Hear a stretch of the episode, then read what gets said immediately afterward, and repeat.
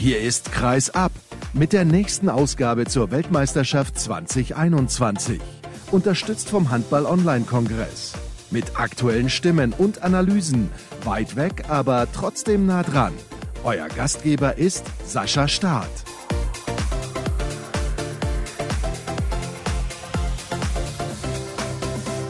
Was soll man sagen zu diesem Spiel der deutschen Handballnationalmannschaft? 23 zu 23 hieß es am Ende der Partie gegen Polen und auch nur, weil Andreas Wolf einen letzten freien Ball gehalten hat, kurz vor Ende der Partie und darüber müssen wir natürlich diskutieren und das tue ich mit dem Chefredakteur der Handballwoche, der ist nämlich in der Leitung, Olaf Bruchmann. Hallo, ich grüße dich.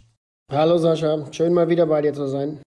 Ich freue mich, dass du dir auch so spät abends noch Zeit nimmst und ich nehme an, deine Laune könnte besser sein, denn wir sind ja alle Handballfans. Dieses Spiel hat uns ganz sicher nicht begeistert, auch wenn es um nichts mehr ging. Ja, sehe ich ganz genauso. Insgesamt sehe ich wahnsinnig viel Licht und Schatten bei der deutschen Mannschaft und das war jetzt auch im letzten Spiel so gegen Polen. Mich hat vor allem enttäuscht, wie wir in der ersten Halbzeit im Angriff aufgetreten sind. Auch Axel Kromer hat in der Halbzeit gesagt, das war wohl die unsicherste und schwächste Angriffsleistung im gesamten Turnier. Auch zweite Halbzeit wurde ich nicht wirklich überzeugt. Und das finde ich umso schade, weil die ganze Mannschaft ja gesagt hat, sie will mit einem guten Gefühl aus diesem Turnier gehen, wo doch vorher auch schon klar war, dass das Viertelfinale futsch ist. Das ist nun nicht passiert. Man geht eher mit einem schlechten Gefühl raus. Auch wenn man dieses Spiel vielleicht noch gewonnen hätte, wäre das so der Fall gewesen. Denn der Auftritt war insgesamt, so hat es Alfred Gislason hinterher im Interview ja auch gesagt, relativ zerfahren und zwar von Anfang an. Ja, das war es auch. Es spricht aber eigentlich nur aus oder zeigt nochmal deutlich, wie es um die Mannschaft bestellt ist. Sie ist insgesamt ein bisschen verunsichert. Das ist im Deckungsmittelblock so, über den wir ja auch alle schon viel geschrieben haben und diskutiert haben. Goller und Fürnhaber konnten da zu keiner Zeit in diesem Turnier, weder in der Vorrunde noch Hauptrunde, den starken Mittelblock, den wir da gewohnt sind mit Pekeler oder Winzek, ersetzen oder gleichwertig darstellen. Im Angriff fehlen uns eben auch einige Waffen, gerade im Rückraum, wenn ich an Fabian Wiede oder Steffen Weinhold denke. Und das merkt man deutlich. Natürlich gibt es auch Spieler, die sich hervorgetan haben und ihre Chance genutzt haben. Da muss man sicherlich Philipp Weber nennen, der das Angriffsspiel gut geleitet hat. Aber dadurch, dass er eben auch nicht Deckung spielt, muss er immer eingewechselt werden. Und das hakt unheimlich bei unserer ersten, zweiten oder sogar dritten Welle, weil wir immer warten müssen, bis Weber dann endlich auf die Platte kommt. Und dann nehmen wir uns auf jeden Fall eine Waffe, die uns eine ganze Zeit lang auch ausgezeichnet hat. Heute war es allerdings so, dass auch Weber Probleme hatte, den ich im ganzen Turnier als sehr stark empfunden habe. Da haben wir zuletzt im Podcast ja auch schon drüber gesprochen. Der hat eine sehr, sehr gute Entwicklung genommen. Ich weiß nicht, ob du meine Ansicht teilst.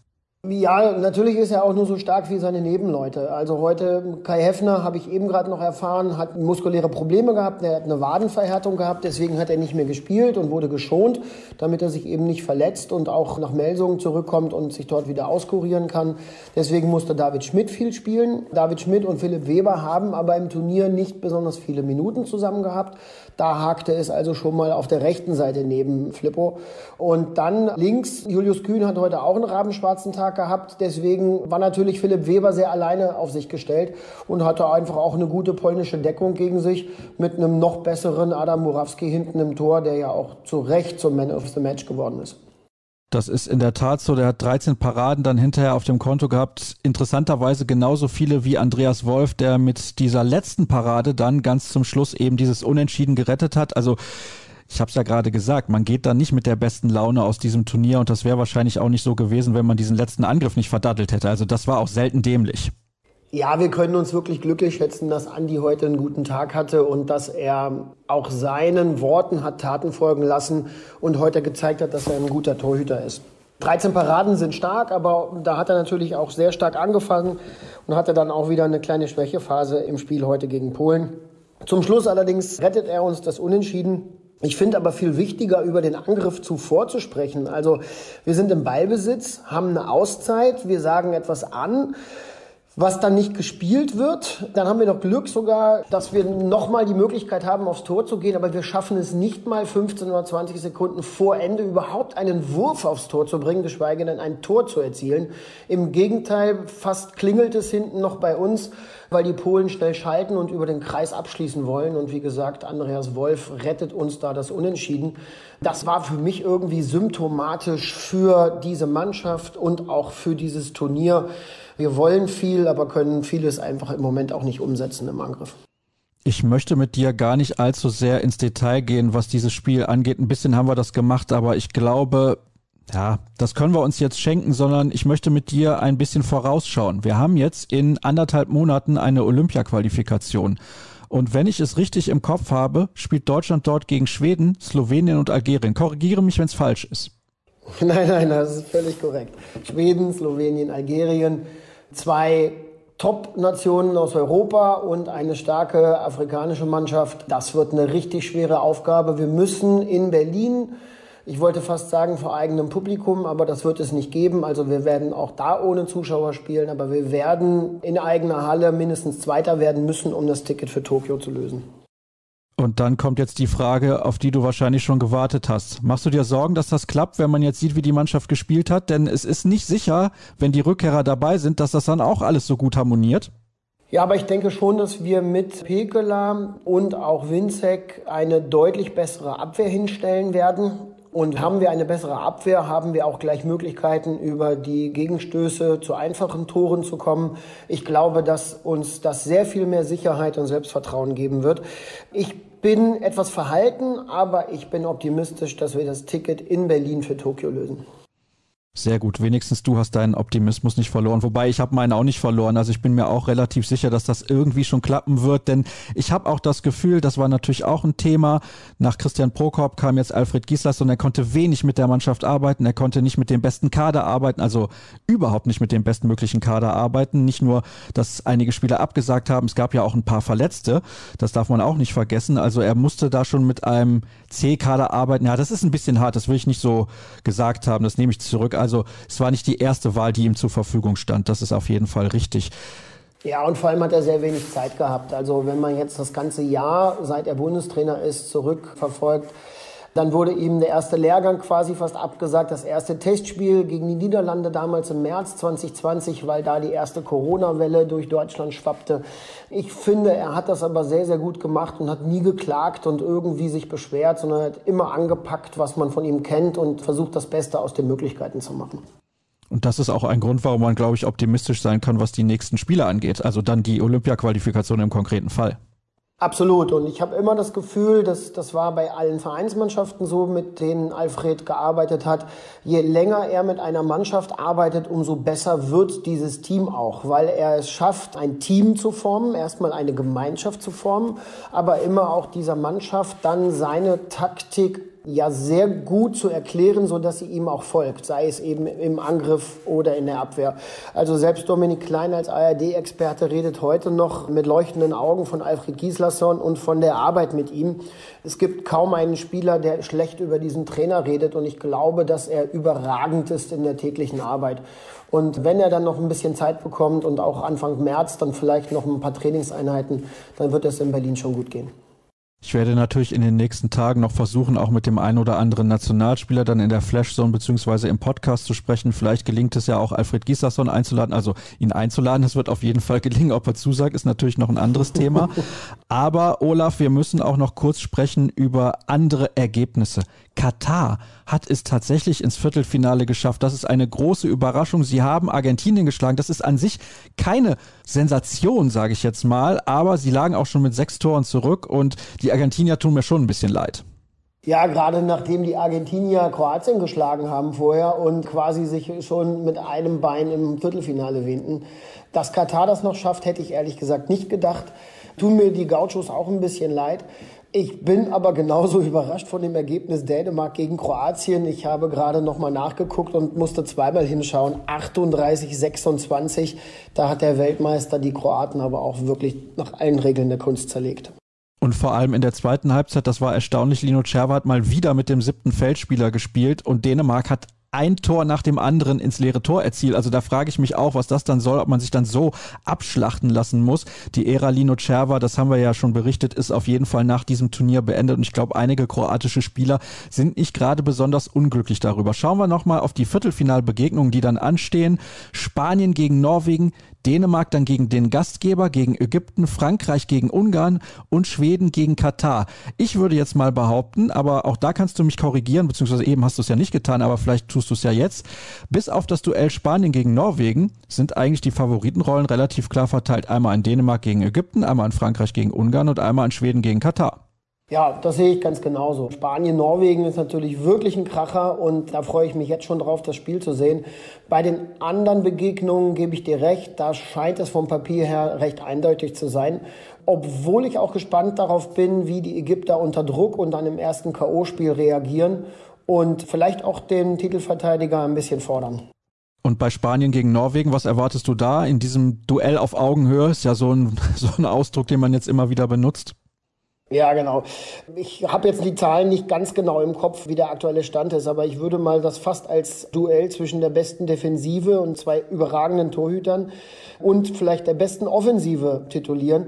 Norwegen ist brutal gut im Angriff, spielt einen schnellen Gegenstoß und hat mit Sander Sargosen im Moment den überragenden Spieler und besten Torschützen dieses Turniers in seinen Reihen. Und dann hast du natürlich auf spanischer Seite mit Guardiola, mit Viran Moros oder auch Perez de Vargas im Tor und auch Corrales hast du überragende Leute in der Defensive bei Spanien. Also das wird wirklich ein Leckerbissen für alle Handballfans zu sehen, dann nehme ich mal schwer an, unter anderem bei Eurosport als Spiel des Abends und dann gibt es dann wahrscheinlich davor die Partie Dänemark gegen Ägypten zu sehen. So sagt es zumindest der Spielplan. Das ist das 18.30 Uhr Spiel, also 17.30 Uhr deutscher Zeit, 18.30 Uhr natürlich Ortszeit in Kairo und dann gibt es um 20.30 Uhr gleich drei Partien. Da frage ich mich natürlich auch, warum legt man nicht zwei Spiele auf die frühe Ortszeit, damit man da eventuell noch ein bisschen parallel gucken kann. Aber okay, so haben sie sich nun mal entschieden, die die Spielplanmacher. Hast du noch abschließend was zu sagen, Olaf? Ja, ich bin nun auch schon ein paar Tage dabei und für mich war es auch das erste Mal, dass ich nicht von vor Ort berichtet habe. Es war und ist eine merkwürdige Weltmeisterschaft, nicht nur wegen des Abschneidens der deutschen Mannschaft, sondern auch, weil Corona uns allen Journalisten natürlich einen Strich durch die Rechnung gemacht hat und wir viele Kollegen nicht vor Ort waren, sondern von zu Hause aus berichtet haben. Das war eine besondere Herausforderung und auch eine merkwürdige Erfahrung. Ich hoffe, dass das bald wieder besser wird und wir live in den Arenen sein können. Ich kann dir eins versprechen, Olaf, nächstes Jahr in der Slowakei und in Ungarn, da starten wir so richtig durch. Herzlichen Dank, dass du mir zur Verfügung gestanden hast. Und jetzt gibt's eine ganz, ganz kurze Pause und dann gibt's noch die Flash Zone von heute Mittag mit Bob Hanning.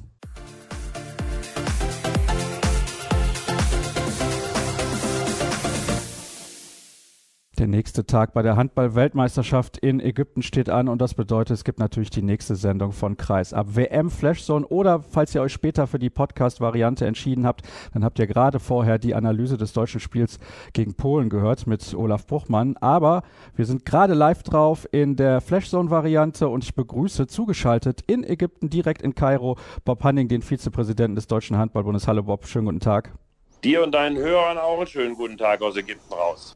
Ja, es gibt ja einiges zu besprechen und eigentlich normalerweise, wenn man zu einem Turnier fährt, möchte man über sportliche Dinge reden. Ärgert das dich, dass wir dieser Tage zu viel über andere Sachen reden müssen?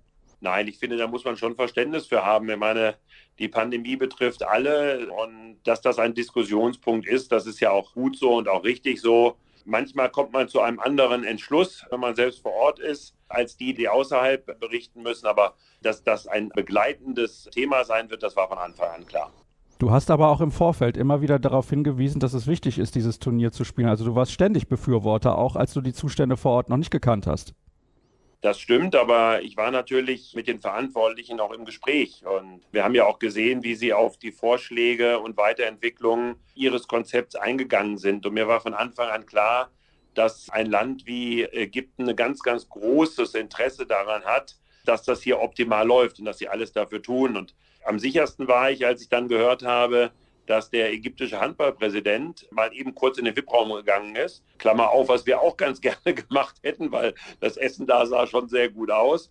Aber die Bubble verlassen hat und ratzfatz Thema erledigt, raus aus der Bubble, nicht mehr rein und disqualifiziert für das Thema. Und genauso sind sie auch an das Thema rangegangen. Genauso haben sie es auch versprochen, dass immer am Anfang nicht alles immer auch läuft überhaupt keine Frage. Es gibt auch eine nette Geschichte dazu. Die Norweger haben uns erzählt, dass sie ihren Koch mitgebracht haben zur Weltmeisterschaft und dass wir Deutschen ihnen verboten haben, dass sie kochen dürfen. Klammer auf, hat keiner gewusst von uns, aber, aber die Situation war auch so und in Ägypten dürfen wir jetzt wenigstens unseren Koch auch ein Stückchen mit integrieren. Habe ich vor einigen Tagen schon mit Oliver Rogisch drüber gesprochen und der hat gesagt, das ist enorm wichtig. Der hat dann eine Geschichte erzählt von der Weltmeisterschaft 2005 in Tunesien. Der hätte ja häufiger auf der Toilette gesessen als auf dem Spielfeld gestanden, so ungefähr. Das war jetzt auch wieder gestern übrigens Thema. Blaž Bagotinček, der Slowene, Abwehrchef auch in Westbrem und ein ganz, ganz wichtiger Schlüsselspieler für die Slowenen, musste sich kurz vor dem Spiel übergeben, war übrigens nicht der einzige seiner Mannschaft, aber er konnte gar nicht spielen. Das ist halt, ja, es wirft einen kleinen Schatten über so ein Turnier, ist ärgerlich einfach.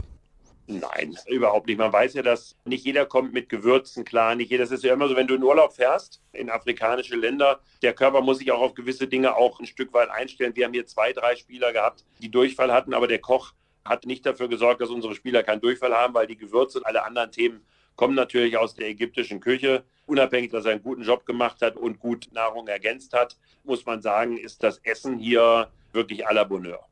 Dann sprechen wir doch mal über die, die Bubble insgesamt. Du hast gerade dieses Beispiel schon genannt von dem ägyptischen Präsidenten, beziehungsweise das ist nicht korrekt, von dem Präsidenten des ägyptischen Handballverbandes. Da wollen wir nichts falsch verstehen. Und der ist also rausgenommen worden. Es gab auch eigentlich keine weiteren Fälle in dieser Blase, als sie dann einmal stand. Kann man rückwirkend dann sagen, Wärt ihr doch alle einfach am 1. Januar dahin geflogen, hättet die Quali-Spiele gegen Österreich da auch noch gespielt, die Kapverden wären früher da gewesen, hätten vielleicht auch nicht absagen müssen.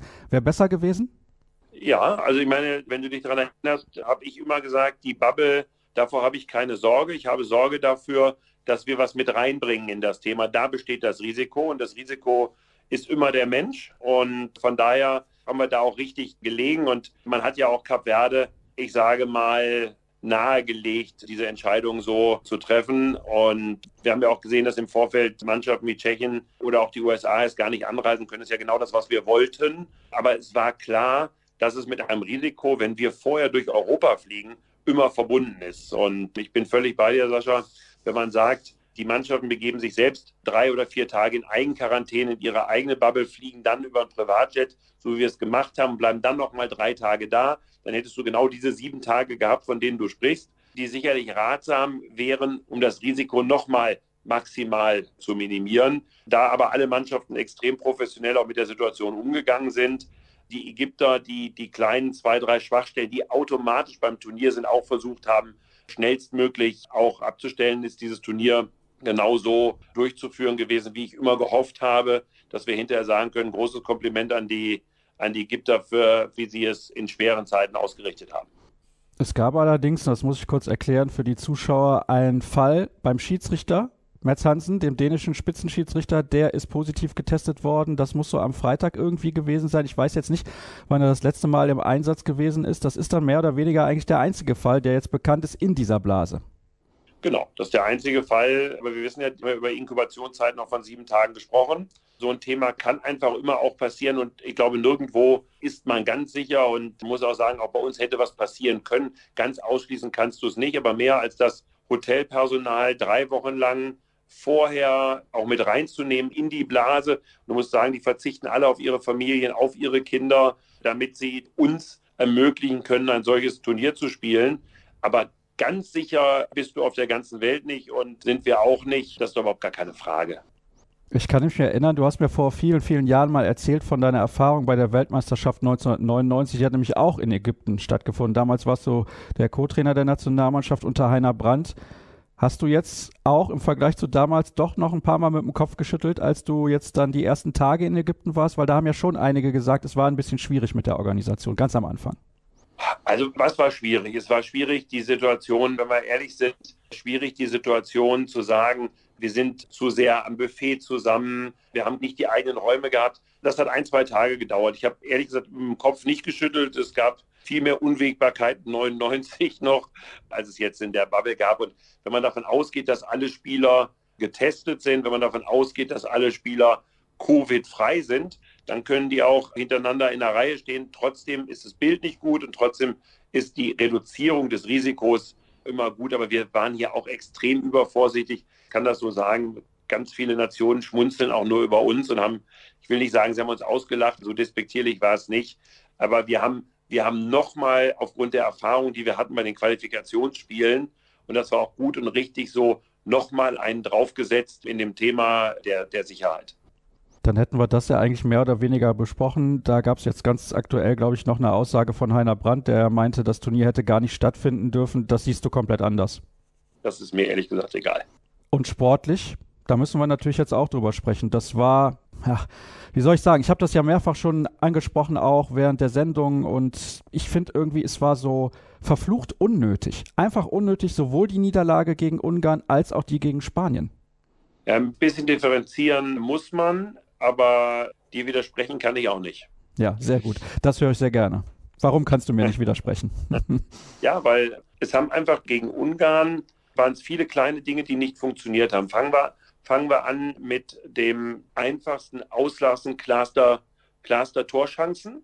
Auch schon bis zu der Situation, als wir die Entscheidung dann wirklich auf der Hand hatten. Wir waren in dem Abwehrspiel nicht konsequent genug. Das heißt, das Zusammenspiel hat nicht so funktioniert im Zentrum, wie wir uns das vorgestellt haben.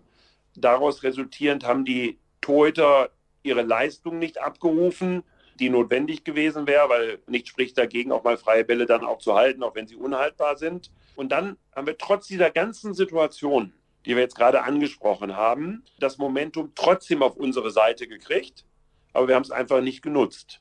Und das ist das, was du gerade als verdammt ärgerlich beschrieben hast. Und da bin ich bei dir.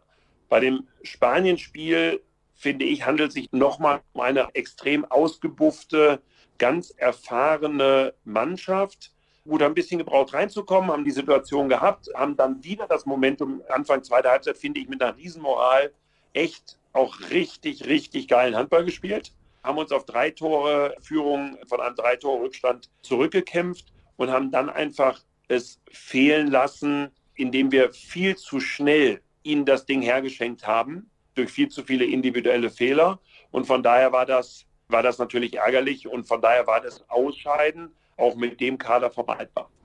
Wie ist das denn dann insgesamt zu bewerten? Man hat das Viertelfinale also nicht erreicht. Klar, man weiß, es haben sehr, sehr viele wichtige Spieler gefehlt, insbesondere im Mittelblock. Auch das haben wir hier in den letzten Tagen schon mehrfach angesprochen. Das ist sehr, sehr schwer zu ersetzen, einfach aufgrund der Tatsache auch, dass diese beiden Spieler Pekela und Winczek natürlich auch im Verein zusammenspielen und enorm eingespielt sind. Das sind halt auch nicht irgendwelche Spieler, das sind Weltklasse-Spieler und die kann man nicht so einfach ersetzen. Firnhaber und Goller haben auf dem Niveau noch nie ein Turnier gespielt. Goller war zwar letztes Jahr schon dabei, aber hatte nicht solche Einsatzzeiten. Also wie ist das dann zu bewerten, wenn man weiß, man hat die besten Spieler, also einige der besten Spieler nicht mit dabei gehabt?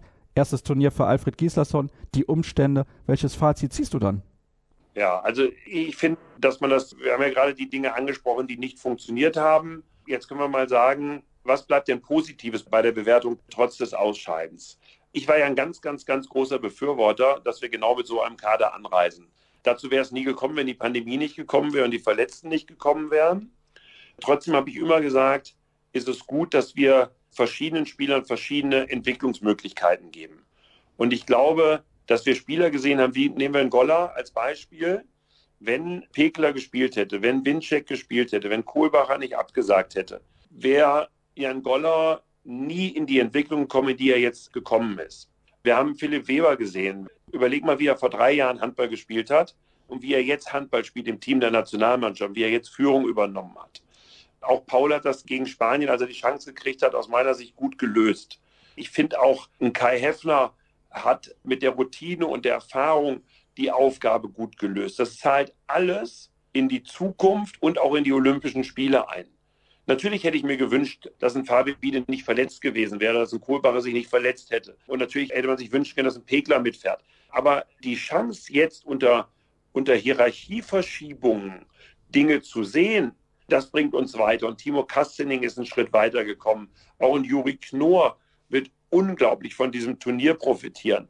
Deswegen bin ich, auch wenn ich das Viertelfinale gerne gesehen hätte und gerne uns diese Spiele unter Stress auch nochmal gegönnt hätte, bin ich mit dem Fazit des Turniers wirklich nicht unzufrieden. Jetzt hast du gerade die Olympischen Spiele schon angesprochen und das ist natürlich das große Ziel. Eigentlich war das Ziel 2020 Gold zu gewinnen. Wie weit siehst du denn die Mannschaft davon entfernt? Jetzt mal angenommen, die Spiele finden statt und die deutsche Mannschaft qualifiziert sich auch, was wir alle hoffen, aber es wird schwer genug, wenn man jetzt auch sieht, wie sich die Gegner in der Qualifikation in den letzten Jahren entwickelt haben. Also es wird kein Spaziergang, gar keinesfalls und vielleicht auch ohne Zuschauer wissen wir auch noch nicht. Also das wäre ja dann nochmal ein Faktor, wenn man Zuschauer in der Halle hätte, aber gehen wir jetzt mal davon aus, es sind keine da. Wie weit ist diese Mannschaft denn von diesem Ziel Goldmedaille bei Olympia in diesem Jahr entfernt? Also, wir haben damals das Ziel ausgerufen, da haben wir noch mit Holzbanden an der Seitenlinie gespielt, als ich nämlich angefangen habe vor sieben Jahren, weil wir auch ein Ziel gebraucht haben, in das wir uns entwickeln wollten. Wir haben dann sehr, sehr, sehr schnell sportlich unglaublich großen Erfolg gehabt. Wir sind Europameister geworden, wir haben die Medaille geholt.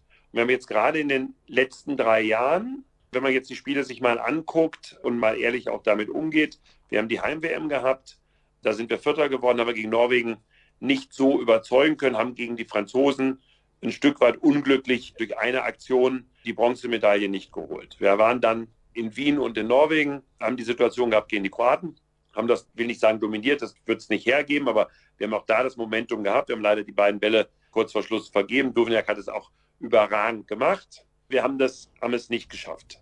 Wir haben jetzt gegen Ungarn die Situation, das Momentum nicht genutzt, haben einen freien Durchbruch. Mickler hält den auch überragend, den Ball. Wir haben es nicht geschafft. Wir sind aber nicht so weit von dem Thema weg.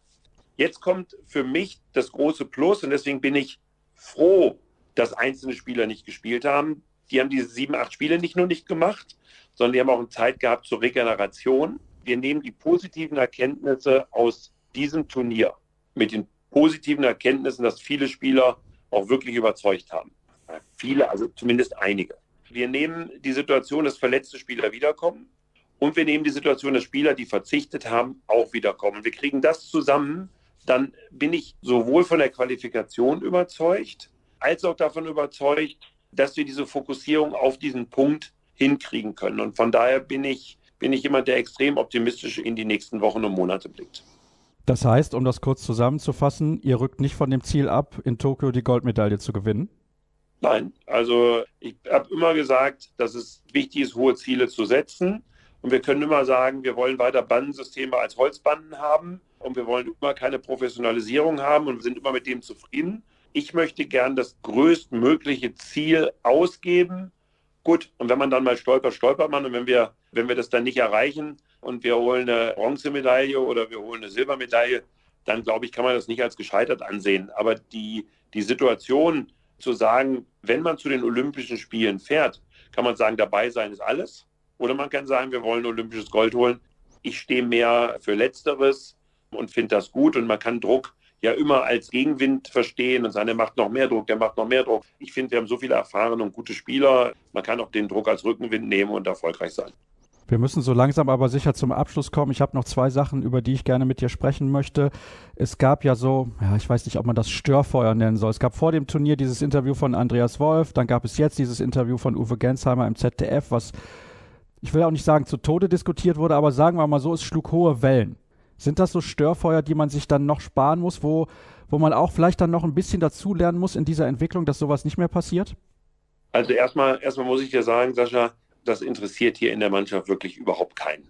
Also das, das kann ich dir zu 100 Prozent bestätigen.